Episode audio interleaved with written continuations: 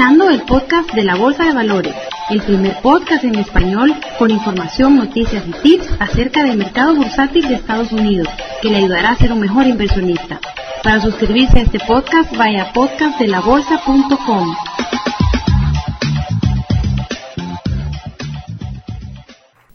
Bienvenido a esta edición del podcast de la bolsa.com. El día de hoy es 16 de agosto del 2006 y en este preciso momento estoy en la ciudad de Orlando, Florida y estoy grabándole este podcast para que usted pueda entender los ETFs.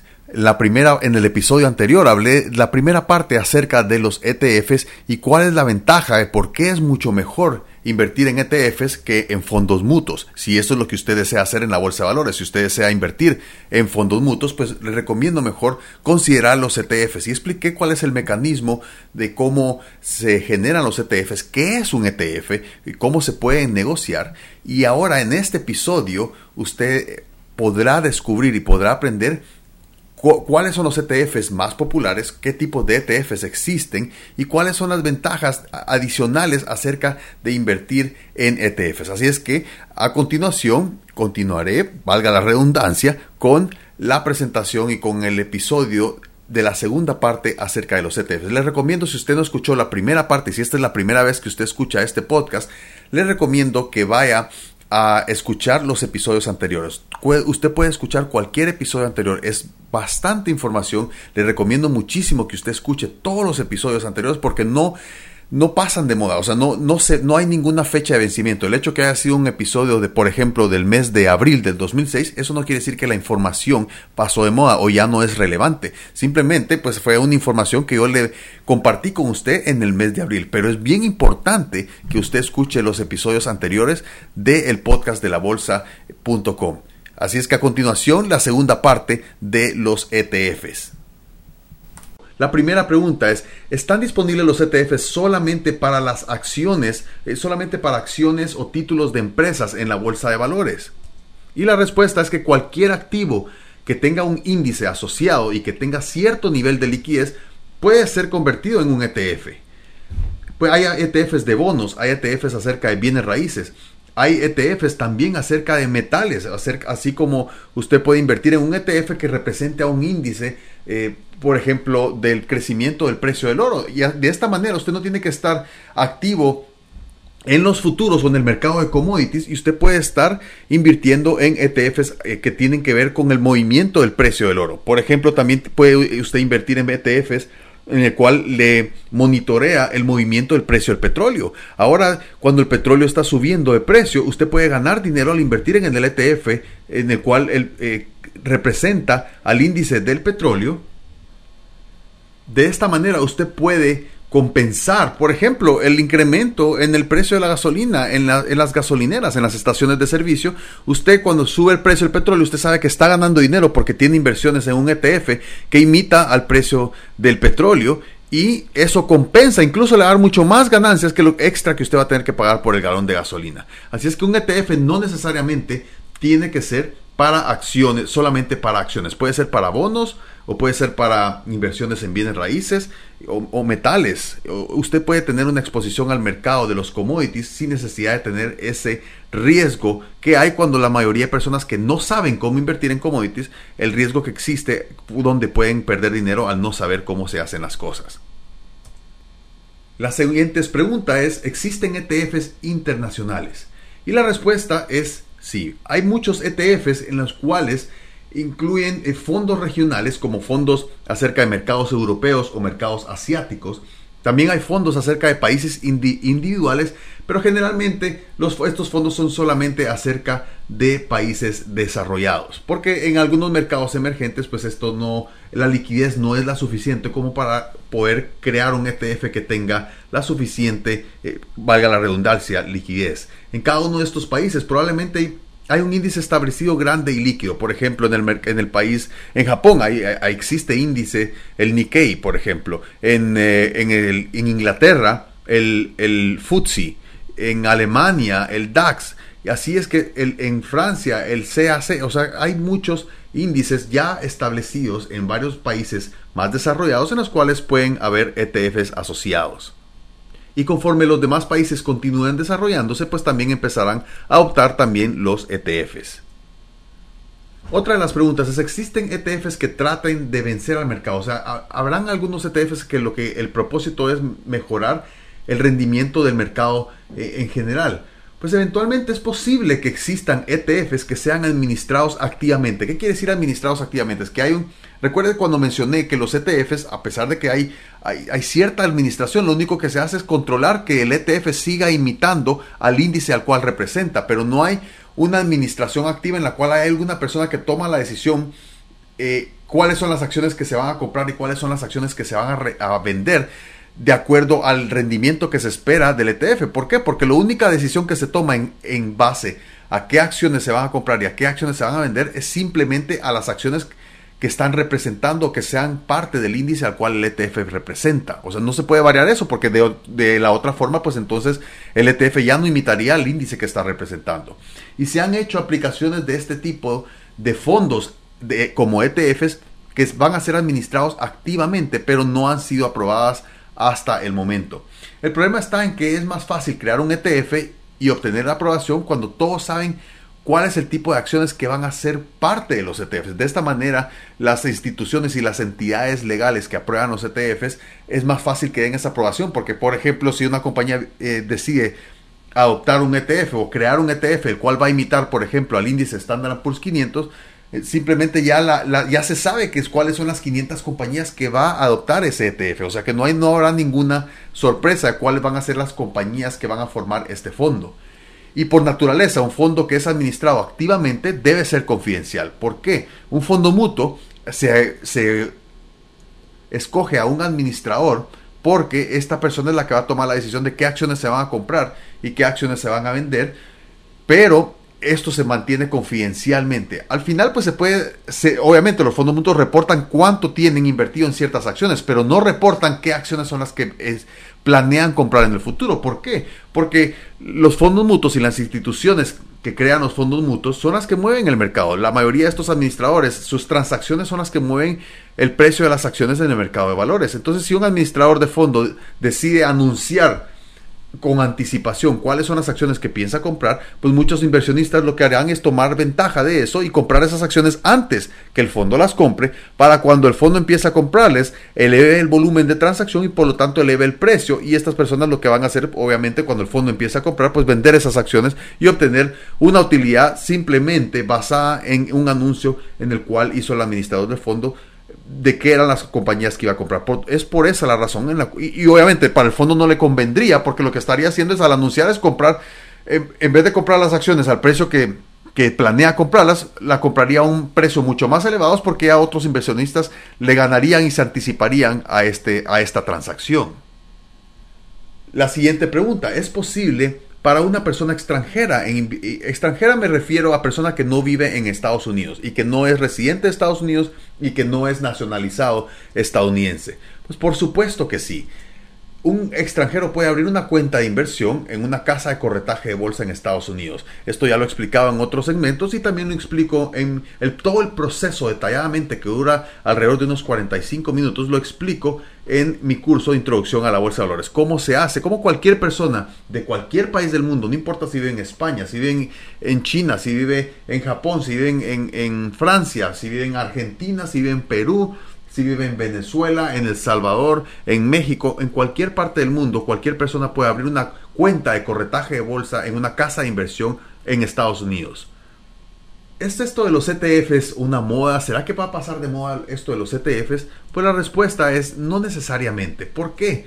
Porque los activos en ETFs han superado los 155 mil millones de dólares y continúan creciendo a un ritmo mucho más rápido que el de los fondos mutuos. Recuerda que mencioné que los fondos mutuos es algo que ya es totalmente, pues, podría decirles que se está volviendo obsoleto. Si usted no, no escuchó mi presentación anterior acerca de los ETFs, les recomiendo muchísimo que vea esa presentación. Y que fue la introducción acerca de los ETFs. Y quiero, ya que he resuelto la mayoría de preguntas frecuentes acerca de los ETFs, quiero darle una recomendación de cuáles son los ETFs más populares. Y quiero, pero quiero omitir la palabra recomendación. Recuerde que al final usted es el, la persona responsable de su dinero y de su portafolio y es muy importante que usted tome y sepa y aprenda estrategias para invertir en la bolsa de valores antes de solamente invertir a ciegas en cualquier título de inversión, ya sea ETFs o incluso sea cualquier compañía que se cotice públicamente en los mercados bursátiles. Uno, el más popular y, y es el que más atención, no más atención general, pero es uno de los títulos, pienso que es el título de mayor negociación, que más se transacciona en la Bolsa de Valores de Estados Unidos. Y este es el QQQQ y este representa al índice Nasdaq 100. Es un ETF que imita al índice Nasdaq 100 que incluye las 100 empresas de mayor capitalización del Nasdaq, exceptuando las compañías del sector financiero. Otro de los ETFs populares y el, segundo en popularidad es el que se llama SPY. S de Samuel, P de plata, Y. Y este es el índice que imita, es un ETF que imita al Standard Poor's 500. Se lista en el American Stock Exchange y es uno de los más grandes ETFs que hay actualmente. También se le conoce como Spiders. ¿Por qué? Por las iniciales SPDR. S de Samuel, P de plata, D de dedo, R de rápido. Y esto quiere decir Standard Poor's 500 Depository Receipt. Y usted lo podrá haber mencionado acerca de Spiders. Y Spider le llaman casualmente Spiders, araña, que, es, eh, que significa la palabra Spider en español. Pero es lo que hace es que imita el comportamiento del índice Standard Poor's 500. Otro de los ETFs populares es el DYA y casualmente y popularmente conocido como Diamonds. Y este ETF lo que hace es que imita al índice industrial Dow Jones. O sea, usted ve que tiene la oportunidad de invertir en el Dow Jones. E invertir, el Dow Jones eh, representa 30 acciones que se le llaman blue chips y que son escogidas por el Wall Street Journal. Usted puede tener en vez de comprar las acciones individuales, simplemente puede invertir en el ETF, en el DIA, D de dedo, IA, que imita el comportamiento. Lo que haga el Dow Jones, ese va a ser su rendimiento. Si el Dow Jones crece, usted va a tener ganancias. Si el Dow Jones va hacia abajo, pues usted va a tener una pérdida en ese ETF. Otro de los ETFs populares es el M de mamá, D de dedo, Y. Y este es el representa y monitorea al índice Standard Poor's 400, que son las acciones de mediana capitalización. Capitalización de mercado simplemente no quiere decir el valor de las acciones o el valor de la compañía que tiene en el mercado bursátil, sino que simplemente quiere decir el número de acciones de esa, que hay de esa compañía circulando en la bolsa de valores multiplicado por el precio actual de esa acción. Y este es un índice que representa las 400 compañías de mediana capitalización, o sea que son compañías que todavía están en crecimiento. Otro de los índices populares es el I, V pequeña, V pequeña, o V eh, de vaca, eh, V de vaca. Y esta representa también al índice Standard Poor's 500, pero es la versión de la institución que se llama Barclays. Y es, uno, es un poco, los gastos anuales de este ETF son un poco menos, eh, son un poco más económicos que los Spiders. Y, bueno, igualmente imita el movimiento del Standard Poor's 500. El siguiente ETF que es popular es el IWM, M de mamá. Y esto es también son eh, un ETF que representa el índice Russell 2000. Que esto lo que hace es que es una mezcla de compañías de mediana y pequeña capitalización. Son 2.000 compañías de este tipo. Y son empresas con valor de mercado entre 20 a 300 millones de dólares. Lo cual es alrededor de un 8 a 9% de la capitalización total del mercado. Sabía que el índice Standard Poor's 500 representa más del 80% del capital total del mercado de valores. Y este índice Russell 2000 representa apenas el 9%. Son compañías de pequeña y mediana capitalización. El EFA es otro ETF popular que este lo que hace es que representa al fondo MSCI EAFE, que imita al índice a este índice. ¿Y cuál es este índice? Bueno, el símbolo de este ETF, simplemente, pues si usted quiere negociar este ETF, simplemente tiene que poner los símbolos E, F de feo A. Y este índice son las principales compañías fuera de Estados Unidos que no son de gran capitalización, que son de pequeña o mediana capitalización, e incluye economías principales afuera de Estados Unidos. Esto no tiene que ver ninguna compañía que sea norteamericana y no incluye tampoco compañías de mercados emergentes como, como ciertos, eh, o sea, ciertos países que no están todavía desarrollados lo suficiente. Y una, esta es una fórmula, una forma también en la cual usted puede diversificar su portafolio en economías extranjeras si, no, si usted no quiere tener el solo el portafolio eh, expuesto a la economía de Estados Unidos. Este es un ETF que monitorea estas acciones de mercados fuera de Estados Unidos. Otro ETF popular es el VTI, V de vaca, T de tomate y normal. Y ese es portafolio principal eh, también de esta, esta compañía que ha creado este ETF, se llama Vanguard Group, y monitorea el índice general del mercado Wilshire 5000, que es uno de los índices de mayor cobertura en el mercado de valores de Estados Unidos. Y este índice también es considerado como un buen medidor de la economía de Estados Unidos. Así es que en conclusión, ¿por qué debe usted considerar los ETFs? Usted puede crear un portafolio muy diversificado usando simplemente ETFs. Usted, sin la necesidad de poder, sin necesidad de estar escogiendo ciertas acciones, si usted no tiene todavía el entrenamiento, la capacidad para poder analizar eh, ciertas compañías o ciertas acciones individuales que tienen un potencial de crecimiento que le pueden dar eh, una gran utilidad, una gran ganancia, pues simplemente puede usar ETFs para tener un portafolio bien distribuido y bien diversificado.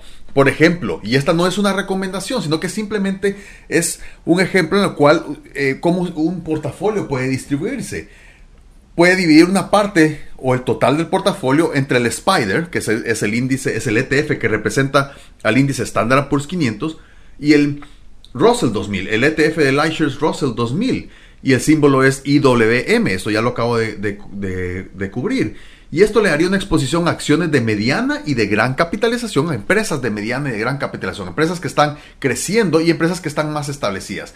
Y el cargo anual por el Spiders es de 0.12%, el cargo anual del ETF del Russell es de 0.20%. Como usted, como yo mencioné en, el, en la sección anterior, estos cargos simplemente son, son mucho menor que el invertir en un fondo mutuo. Recuérdese que esto, estos ETFs usted los puede comprar en el momento que quiera, al precio que están en ese momento, los puede vender en el momento que usted quiera. No tiene que esperar hasta el final del día como en un fondo mutuo. O usted puede invertir en el ETF del Vanguard Total Stock Market, que es el VTI, V de vaca, T de tomate I. Y este es 0.15% de gastos anuales y le va a dar una exposición a empresas de grandes y pequeñas capitalizaciones, prácticamente a todo el mercado de valores. Si el mercado de valores sube, pues usted va a tener ganancias. Si el mercado de valores baja, pues entonces no va a, no va a, ser, obtener el rendimiento que usted desea. Pero esta es una manera en la cual usted acaba de aprender que los ETFs son una mucho mejor opción que los fondos mutuos por varias de las causas y las razones que yo le mencioné en esta eh, sección y en la sección anterior. Si usted desea, eh, si usted desea un ETF que represente bonos, puede invertir en los ETFs de iShares, de bonos del tesoro, de, la compañía de casa de corretaje bolsa Lehman Brothers y puede invertir en estos bonos de tesoro de 7 a 10 años de plazo y el símbolo es el I latina E F de feo. Es muy importante que usted se eduque acerca de las inversiones en la bolsa de valores. Las inversiones en la bolsa de valores puede cambiar su vida, puede cambiar su futuro financiero, puede, y no solo el suyo, sino que también el de su familia y el de sus seres queridos. Pero es muy importante que usted empiece con el pie derecho y que no cometa los errores que cometen el 80% de los inversionistas que, que, les, que les causa perder miles y miles de dólares. En muchos casos cientos de miles de, dólares. Y son pasos tan sencillos, pero son pasos que la mayoría de personas desconoce y estos pasos simplemente le puede ahorrar una gran cantidad de dinero y no solo ahorrarle dinero, sino que también hacerle dinero. Y la ventaja, como usted, como usted ya sabe, una de las, de las primeras etapas que yo le recomiendo si usted, eh, para que usted invierta en la bolsa de valores, y es más, y no es si usted desea o no invertir en la bolsa de valores de Estados Unidos, usted debe invertir en la bolsa de valores de Estados Unidos, porque usted, usted y su familia se lo merecen, usted y su familia tienen que tener un mejor plan para su futuro financiero, porque en algunos casos, bueno, si usted vive en Estados Unidos o bueno, en algún otro país de Latinoamérica, el seguro social no va, no va a cubrir los gastos del, para el nivel de vida que usted desea y que usted se merece. Y la ventaja es que el primer paso que usted debe dar es el curso Introducción a la Bolsa de Valores. Y este curso usted lo puede obtener en, yendo al sitio curso de introducción.com. Y quiero, para, para ser eh, justo, quiero darle las razones, las razones en pro, a favor de por qué usted eh, debe comprar el curso Introducción a la Bolsa de Valores. Y también voy a mencionar las, las, razones en contra. ¿Qué es lo que hay en contra al comprar mi curso de inversión a la Bolsa de Valores, de Introducción a la Bolsa de Valores? Y las razones a favor son las siguientes. Usted comprenderá fácilmente cómo funciona la bolsa de valores de Estados Unidos. No, no importa si usted no sabe nada de economía, si usted no sabe nada de finanzas. Lo único que usted debe saber es saber navegar en Internet y saber sumar, restar, multiplicar y dividir. Si usted sabe eso, pues usted puede invertir en la bolsa de valores. Y también no importa en qué país del mundo usted vive. No importa si vive en Brasil, no importa si vive en Argentina, no importa si vive en China. Evitará cometer los más graves errores de los inversionistas. Se ahorrará muchísimo dinero, miles y miles de dólares. O sea, ¿cuánto le puede valer a usted una información que le puede ahorrar miles y miles de dólares al saber las estrategias necesarias? Y la ventaja es que usted aprenderá cómo invertir a la bolsa y cómo hacer dinero. Recientemente la bolsa de valores ha estado en una tendencia a la baja. Usted aprenderá a aprovechar esta tendencia a la baja. Cuando la mayoría de personas e inversionistas están perdiendo su dinero en sus inversiones, usted en este momento, cuando usted ve en la televisión las noticias de que hoy fue un mal día en Wall Street porque los índices bajaron, el mercado está en una tendencia a la baja, usted va a estar saltando de alegría porque usted sabe cómo invertir a la baja y usted estará generando ganancias cuando la mayoría de personas está generando pérdidas. Y viceversa, cuando el mercado va hacia arriba, pues usted también genera ganancias porque yo le enseñaré dos estrategias en las cuales usted puede invertir a la alza o usted puede invertir a la baja y ganar mucho dinero va a tomar usted el control de su futuro financiero y el de su familia. Usted debe educarse, usted debe saber cómo invertir su dinero para que cuando venga ese, ese momento en el cual usted tiene que vivir de esos ingresos, vivir de sus ahorros, pues es, usted va a utilizar la bolsa de valores para acumular una gran capital de dinero que le podrá mantener y sostener el nivel de vida que usted desea. Y no necesariamente tiene que ser en 10 años, 20 años. Si usted hace esto correctamente, esto puede ser en muchísimo menor tiempo en el cual usted puede vivir de sus inversiones. Empezará con su pie derecho su viaje hacia su libertad financiera. Y como mencioné, solamente para ser justo, quiero también darle las razones en contra, las razones en contra de eh, comprar mi curso de introducción a la bolsa de valores. Y estas son las razones en contra.